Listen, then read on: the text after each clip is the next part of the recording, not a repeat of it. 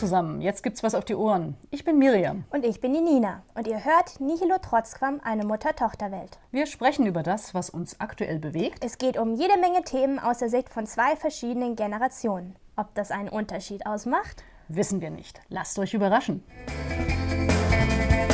Ihr wundert euch über den Titel Nihilo Trotzquam. Wir auch. Eigentlich nur ein Wortwitz. Nichtsdestotrotz haben wir unsere Welt danach benannt. Leute, der Herbst ist da und das bedeutet goldene Blätter, rote Blätter, Nebel, Kastanien sammeln oder wenigstens würde es das bedeuten, wenn wir denn raus könnten. Ihr wisst alle, wovon ich spreche. Aber der Herbst ist ja auch Beginn der Universitäten. Ne? Diesmal ist es ja nun so, dass die Uni schon zum zweiten Mal ihre Unterrichtsstunden, Vorlesungen Seminare größtenteils digital abhalten. Und das wollten wir zum Anlass nehmen, uns mal ein bisschen näher mit digitalen Arbeitsweisen auseinanderzusetzen. Videokonferenzen, virtuelles Arbeiten, ganz neue Tools, die man da anwenden muss. Also Corona hat da, äh, das muss man jetzt mal als positiven Effekt sehen. Man muss ja immer mal schauen, dass man sich das schön biegt. Ähm, Corona hat da sicherlich einen enormen Schub gegeben für diverse virtuelle Formen der Zusammenarbeit. Das sind ja jetzt nicht nur Videokonferenzen, aber eben vor allem Videokonferenzen. Und natürlich gibt es dazu auch jede Menge Studien. Dieser Podcast ist ein Podcast, der sehr linklastig sein wird. Also guckt ruhig mal die Show Notes. Wir werden jede Menge Studien und weitere Hinweise zum heutigen Thema dort verlinken. Und jetzt geht es erstmal um eine Studie der Fraunhofer Gesellschaft, genauer des Instituts für Arbeitswissenschaft und Organisation. Die haben nämlich 500 Unternehmen äh, bundesweit befragt und haben äh, gefragt, wie denn die Mitarbeiter, wie denn die Unternehmen mit dieser neuen Form des äh, Kooperierens zurechtgekommen sind. Und in der Studie wird das schnelle und, und agile Vorgehen der Unternehmen auch gelobt. Die sagen also, es war wirklich beeindruckend, wie schnell die Unternehmen nolens volens aufgrund äh, dieser Pandemie umgeschaltet haben und auf digitales Arbeiten umgestellt haben. Auch mit dem, mit dem, Mut, Neues auszuprobieren. Sind das jetzt dann unterschiedliche Unternehmen gewesen? Also so vom, vom, von deren Beschäftigung her eher wirtschaftlich oder in naja, welche Richtung orientiert? Unternehmen. Ja, ich mein, ähm, du weißt schon, was ich meine. Also es waren aus unterschiedlichen Branchen ähm, Unternehmen. 70 Prozent dieser befragten äh, Unternehmen haben gesagt, dass ihre Mitarbeiter in dieser akuten Corona-Phase im Frühjahr komplett im Homeoffice gearbeitet haben. Mhm. Jetzt äh, liegt natürlich die Vermutung nahe, dass das nicht unbedingt Unternehmen waren, wo die meisten Mitarbeiter am Band stehen, weil für die ist das mit dem Homeoffice einfach schwierig Hol zu managen. das Band ins Wohnzimmer. Naja, Krankenschwester, Busfahrer, all diese Jobs, die lassen sich halt einfach, das muss man auch mal dazu sagen, nicht ins Homeoffice Klar. verlegen. Ja. Aber es hat ja eine, eine, enorme Auswirkung aufs Arbeiten. Es gab keine Geschäftsreisen mehr. Das könnte man mal thematisieren in einem anderen Podcast, äh, wie sich das aufs Klima positiv auswirkt. In dem Sinne, dass nicht. man dann nicht mehr irgendwo hinfliegt, nur um äh, irgendwie einen Tag in einem Konferenzraum zu sitzen, ne, der ja. halt weiter entfernt ist, aber Ganz eigentlich genau. genauso gut digital stattfinden könnte. Ja, ja. Ganz genau. Also ich denke, das äh, haben viele Leute, viele Unternehmen jetzt gelernt, auch dass, dass Kundenevents durchaus virtuell stattfinden können. Was dann auch nötig wurde Personal- und Einstellungsgespräche, die dann halt einfach per Videokonferenz stattgefunden haben. Was natürlich voraussetzt, dass du einen guten Internetanschluss hast, Wohl was nicht unbedingt immer zutrifft. Also ich meine, das war ja auch ein großes Thema dann an den Unis, wo es dann hieß, was ist denn mit Studierenden, die vielleicht äh, nicht die Mittel haben, sich hochwertige technische Geräte leisten zu können. Und da ging es darum, ja, du kannst ja Laptops leihen und so weiter. Aber das ist natürlich auch nochmal alles mit Aufwand verbunden und manche Unis dürften über nicht so viel verfügen. Ne? Wobei andererseits, ich habe auch von der TU jetzt gehört, dass die, die hatten eine Studie intern durchgeführt, wie viele Studenten oder Studierende es in Anspruch genommen haben, sich technische Geräte auszuleihen. Und das waren, ich glaube, insgesamt nur drei oder so. Also Gut, da lege ich mich jetzt nicht fest, aber es waren wirklich erstaunlich wenige, die das in Anspruch genommen haben. Aber man sollte es trotzdem nicht vergessen, dass ja. das nicht unbedingt vorausgesetzt werden kann. Mein gut, äh, ich denke, studieren ohne ein Notebook, Laptop, Computer, irgendein Uraltrechner, das ist echt schwierig. Allein aufgrund, also in den Geisteswissenschaften, der, der vielen Hausarbeiten, die du schreiben musst, aber auch bei den typischen Lernfächern, da brauchst du eigentlich einen Internetzugang. Aber, mein gut, einerseits äh, wird jetzt auf 5G-Standard umgerüstet, andererseits gibt es immer noch die weißen Flecken auf der Landkarte. Also gerade je weiter man aufs Land rausgeht, mhm. desto schwieriger ist das garantiert. Und in Corona-Zeiten natürlich doppelt äh, blöd. Aber ich denke schon, dass, wie gesagt, um dem nochmal was Positives abzugewinnen, die Pandemie der digitalen äh, Transformation schon einen enormen Schub gegeben hat. Die Erkenntnis ist da, es geht mehr als geglaubt. Es gibt natürlich neben den Vorteilen auch das ein oder andere Nachteilchen. Bleiben wir noch mal kurz bei den Vorteilen.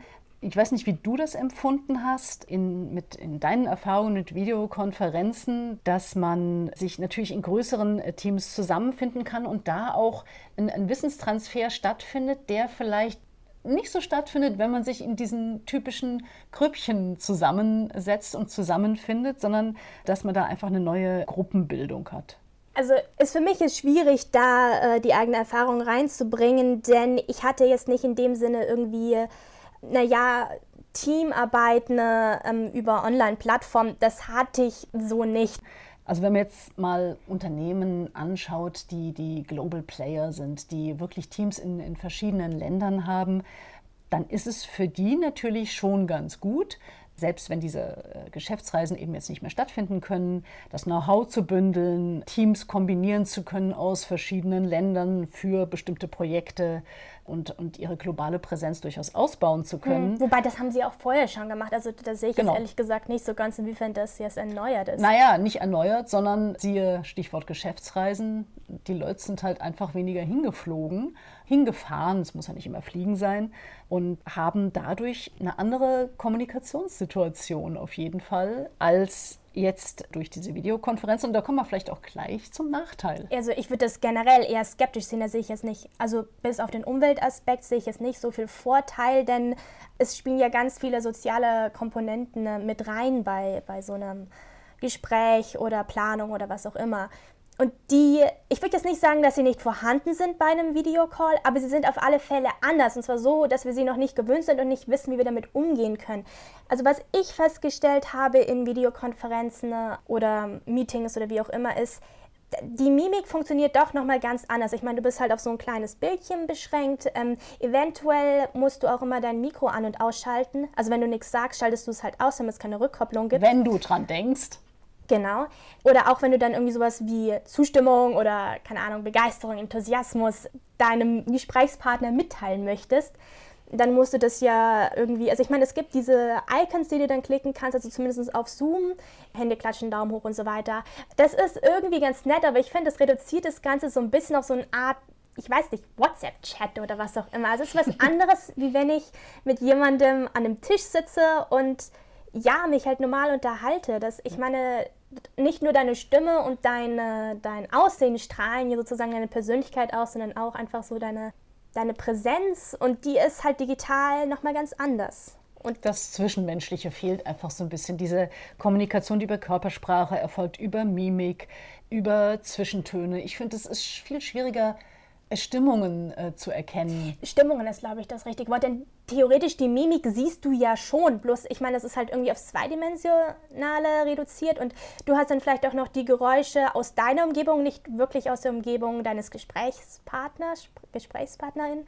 Und auch sowas wie Gerüche und ja, einfach so das Raumgefühl um dich herum ist schon was anderes. Ich, es ist wahnsinnig schwierig, das in Worte zu fassen, weil wir ja selber noch nicht so genau wissen, was anders ist. Ja, ich denke, es wird jetzt im Laufe der Zeit vielleicht noch mehr Aufmerksamkeit erfahren. Ähm, ich finde es eigentlich ganz interessant, dass wir jetzt durch den Podcast ja in einer ähnlichen Situation sind. Ihr, liebe Zuhörer, hört uns hoffentlich aufmerksam zu und seht nicht, wie wild wir hier rumgestikulieren. äh, unsere Körpersprache, unsere Mimik, das fehlt ja alles. Also beim Podcast ist man ja noch mehr reduziert quasi allein auf die Stimme. Ja, aber da ist es ja irgendwie, da rechnet man ja sozusagen damit. Also ich meine, du hörst ja nicht einen Podcast an mit der Erwartung, okay, ich ähm, erfahre jetzt die Ausstrahlung dieser Person übers Sehen, über die Gestik, über die Stimmung, über was auch immer, be beziehungsweise all das wird sozusagen in den Stimmen dann transportiert in gewisser Art und Weise. Man, man stellt sich sozusagen schon so ein bisschen drauf ein und ich glaube, dann kann man auch besser damit umgehen. Und bei Videokonferenzen, klar, stellst du dich da schon auch drauf ein, aber es ist gerade jetzt dadurch, dass es so ein bisschen erzwungen ist durch die Pandemie, nicht so ganz freiwillig. Das ist eine Frage der Erwartungshaltung, sagst du. Drauf einlassen, finde ich, ist nochmal ein ganz gutes Stichwort, weil bei all diesen Lobbekundungen, die da auch vom Fraunhofer Institut kamen, fand ich, kam eins ein bisschen kurz. Die Mitarbeiter.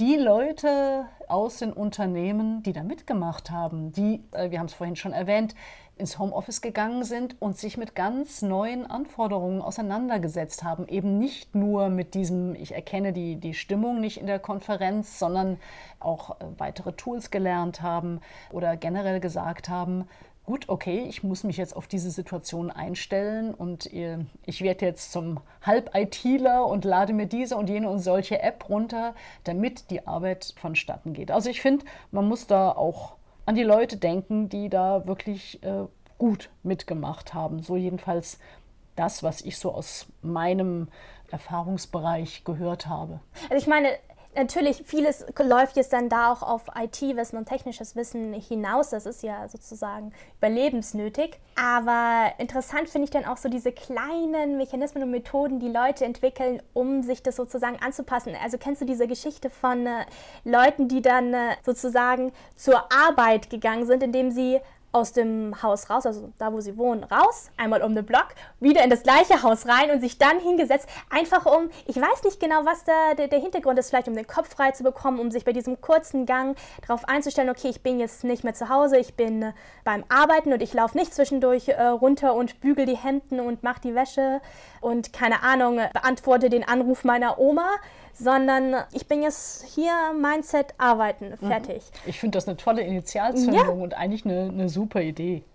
Also aufgrund der Erfahrung, die ich gemacht habe, gerade wenn wir jetzt nochmal auf Videokonferenzen schauen, dann muss ich sagen, also ich hatte jetzt die Situation, dass ich einen neuen Job angefangen habe und wegen Corona die Einarbeitung eben zum Teil auch über Videokonferenz lief.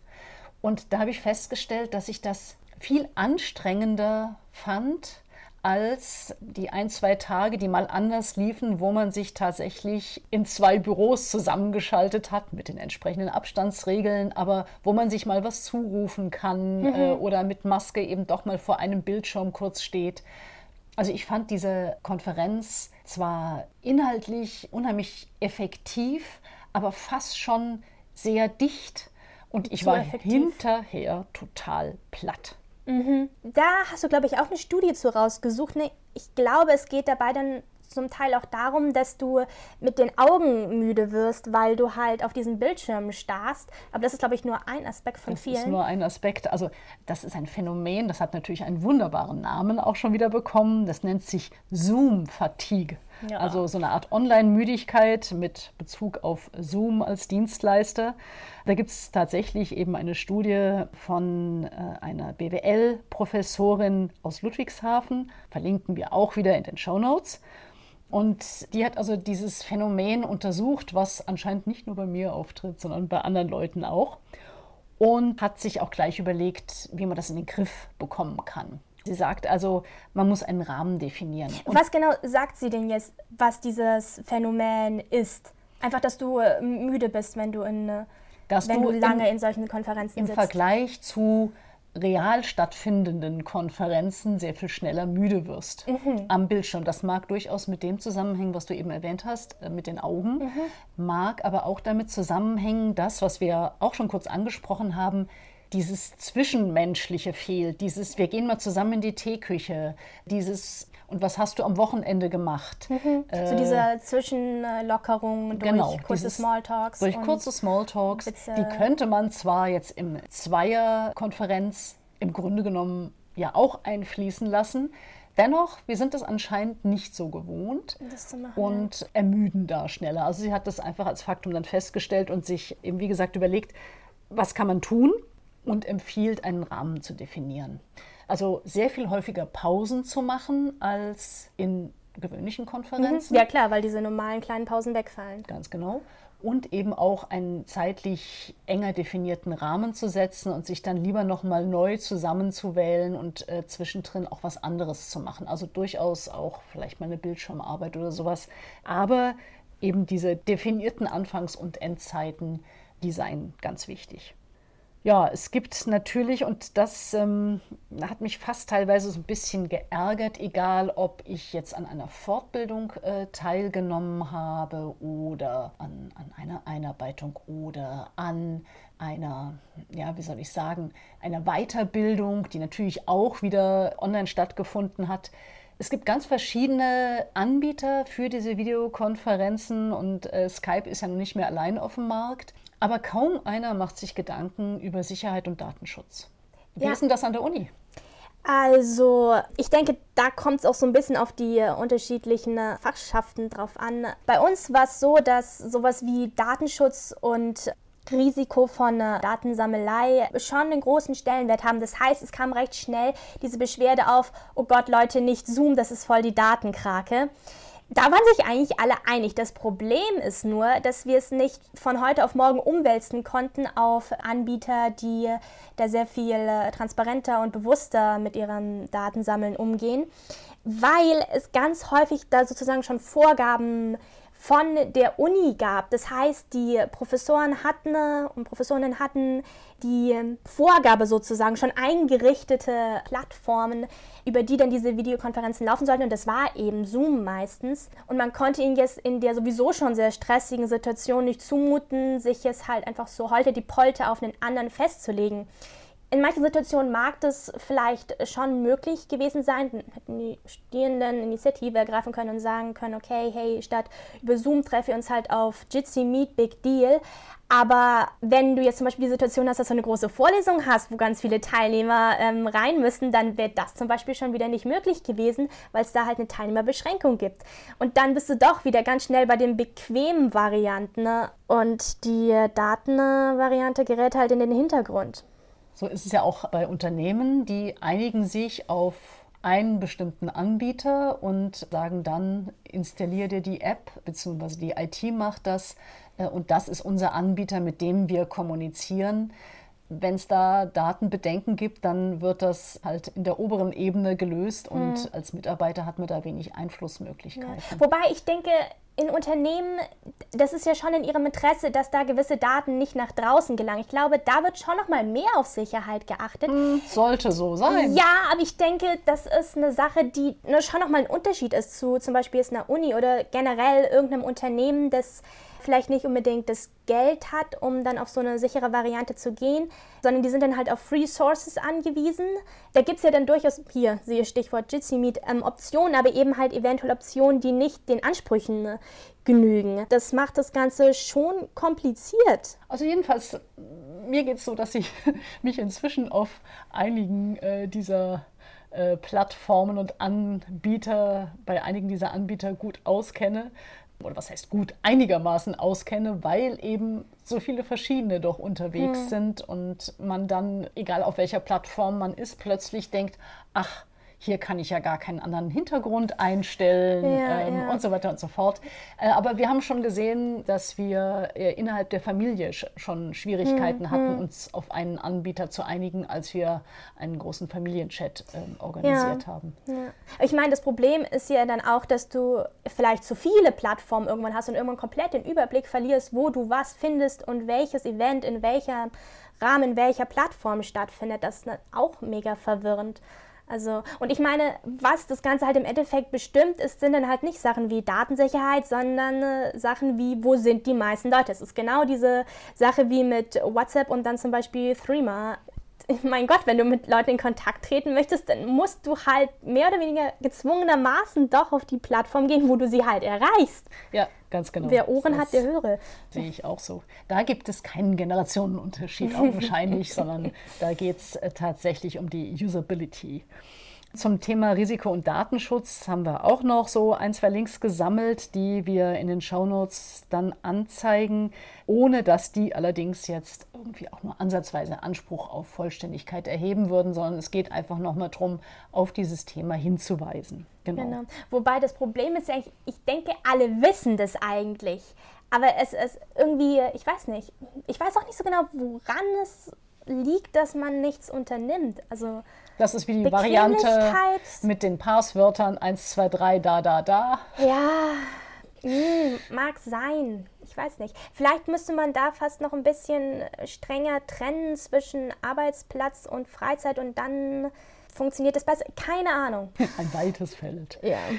Aber wenn wir jetzt äh, diesen Aspekt Videokonferenzen ganz allgemein formuliert mal noch ein bisschen einpassen in das Thema Arbeiten in virtuellen Teams, dann ist das ja nicht das einzige Werkzeug, was man da benutzt. Auch dazu wieder eine Studie, die äh, deutlich macht, wenn man diese verschiedenen äh, Tools und Werkzeuge benutzt, von denen die Videokonferenzen eben nur ein Teil sind, dann sollte man auch darauf achten, dass man die Medien richtig nutzen kann, also dass man sich mit diesen Tools auskennt und dass man die richtigen Medien nutzt. Dass man jetzt zum Beispiel die anderen nicht nur mit Mails überschwemmt, sondern es gibt ja verschiedene Möglichkeiten innerhalb eines Teams sich auszutauschen und die, die Unart, äh, alle möglichen Leute äh, in Kopie, in CC zu setzen und deren Postfächer äh, zu überschwemmen, lässt sich damit möglicherweise doch vermeiden auch da muss man das ja alles erstmal lernen und mhm. äh, sich mit verschiedenen Aspekten auseinandersetzen, was es überhaupt gibt und was für den eigenen Arbeitsbereich da sinnvoll ist. Ja, da sind wir dann aber wieder bei IT-Kenntnis im Prinzip. Genau, also bei IT-Kenntnis, beziehungsweise da ist die Frage, inwiefern halt der Arbeitgeber, der Auftraggeber da entsprechende Vorgaben macht. Aber ich denke, man sollte auch selber sich nochmal im Klaren darüber sein, dass es da jetzt eine Transformation gibt, dass es da jetzt einen Wechsel gibt. Und es gibt ganz viele verschiedene Möglichkeiten, auf welche man sich denn jetzt da nun einlässt. Hm, das ist bestimmt dann auch hochindividuell je von Unternehmen und Persönlichkeit und den Teams selber allein schon. Also ja. das ist wahrscheinlich gar nicht so einfach generell zu beantworten. Jetzt haben wir aber dauernd über Arbeiten gesprochen. Das war ja eigentlich auch unser konzentrierter Punkt. Aber natürlich, genau, aber natürlich werden diese Videokonferenzen auch genutzt, um äh, Freunde oder Verwandte zu treffen, die vielleicht ein bisschen weiter weg sind, sodass du die nicht ich weiß nicht, alle zwei Wochen siehst oder besuchen kannst. Oder die in Corona-Hotspots wohnen. Oder man selber wohnt in einem Corona-Hotspot. Genau. ähm, und die Treffen, die man dann hat, sind natürlich jetzt nicht fokussiert aufs Arbeiten, sondern aufs soziale Austauschen und so. Und das bringt dann natürlich auch nochmal andere Anforderungen mit, als jetzt eine Videokonferenz im Arbeitssetting sozusagen. Da hast du ja auch entsprechende Erfahrungen gemacht, oder? Genau. Kannst also du davon mal erzählen? Ich habe mich mit Freunden äh, getroffen, die es eben genau wie ich gerade gesagt habe, äh, nicht unbedingt in Deutschland gewohnt oder wohnen generell, sondern in der Schweiz, in Frankreich, wie auch immer.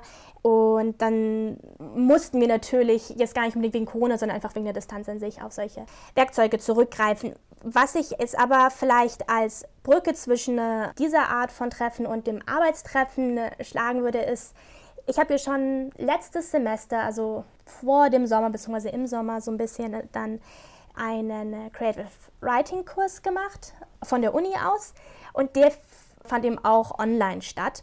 Und das war jetzt natürlich teils Arbeiten, aber teils halt ein, ja ein kreatives Arbeiten und ging dann halt auch viel auch darum, sich mit anderen auszutauschen und äh, Kritiken und Lob auszusprechen. Und das war, glaube ich, so ein ganz guter Schnittpunkt zwischen beiden.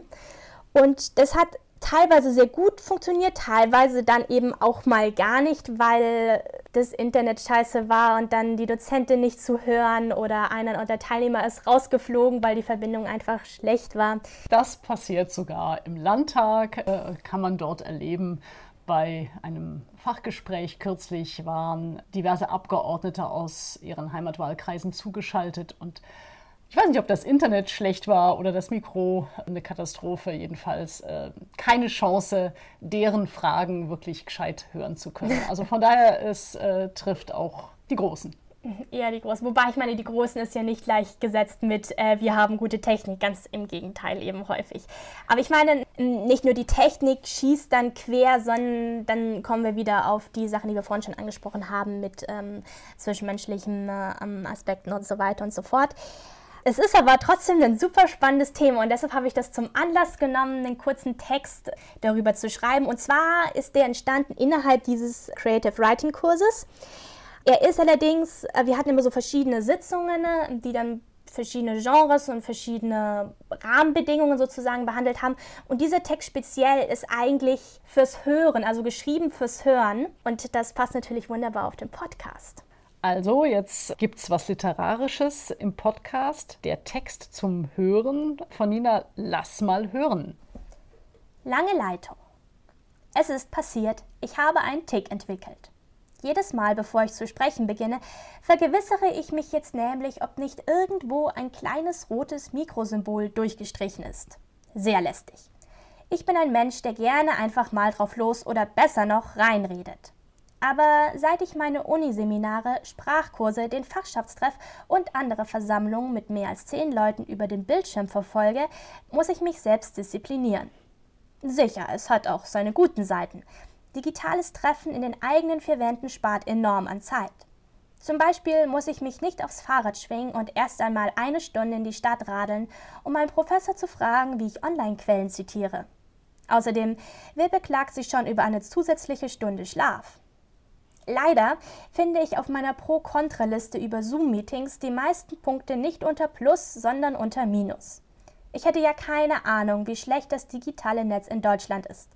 Zwar liebe ich es, Codes zu knacken, dazu gehört aber nicht, gesprochene Lückentexte zu entschlüsseln, wenn sie nicht als Fragmente gedacht waren. Schon klar, kann auch lustig sein. Aus Genug von Marx, jetzt machen wir eine kurze Pause, dann können wir uns wieder hinsetzen. Alle einverstanden? Wird Marx macht kurze Sätze. Verstanden? Solche Witze helfen mir aber nicht, wenn ich gerade nach überlebenswichtigen Informationen zur Abgabe der Bachelorarbeit gefragt habe. Und das ist ja nur der Ton. Nicht einmal wer die Kunst des Lippenlesens beherrscht, kommt weit, denn wenn der Ton hapert, hängt in der Regel auch das Bild hinterher. Egal. Solange ich in vertraute Gesichter blicke, ist ja alles auszuhalten. Die verschwinden zwar ab und zu auf unerklärliche Weise, aber was wirklich unheimlich ist, ist mein zweites Ich auf dem Bildschirm kommt mir unangenehm bekannt vor. Kennt ihr das auch vom Friseur? Ihr sitzt da für eine halbe Stunde und starrt euch selbst im Spiegel an. Ich hasse das. Es gibt einen Grund, warum meine Haare aussehen wie die vom Strubbelpeter. Abgesehen davon wollte ich eigentlich nicht herausfinden, wie sehr ich herumzappel. Zugegeben, ich bin kein Technikgenie. Dann bestimmt gibt es eine Möglichkeit, das eigene Videobild wegzuklicken. Bei meinen Fähigkeiten laufe ich dann allerdings Gefahr, die Einstellungen so zu verändern, dass ich im Gruppenchat nur noch mit chinesischen Schriftzeichen kommunizieren kann. So viele unbegrenzte Möglichkeiten. Diese Menüleiste tut so harmlos. Dabei bietet sie Werkzeuge, mit denen sich ganze Welten gestalten und manipulieren lassen. Mute, Stop Video, Participants, Chat, Share Screen, Record Reactions. Hey, in anderer Reihenfolge könnte das auch eine Ereigniskette in einer sterbenden Demokratie beschreiben. Record Share Screen, Participants Chat, Reactions, Stop Video, Mute. Überhaupt frage ich mich, ob Platon ein Zeitreisender war. Vielleicht ist er deshalb auf die Idee mit dem Höhengleichnis gekommen. Er hat die Menschen im Jahr 2020 ganz einfach nur vor flachen, flackernden Ministeinwänden sitzen sehen. Mikro aus vom Höhlengleichnis zur Videokonferenz. Aber ich muss gestehen, also in vielen Situationen, die du jetzt geschildert hast, habe ich mich sehr gut wiedererkannt. Vielleicht äh, hilft euch das auch nochmal, das Ganze etwas belustigt äh, zu betrachten, äh, liebe Zuhörerinnen und Zuhörer.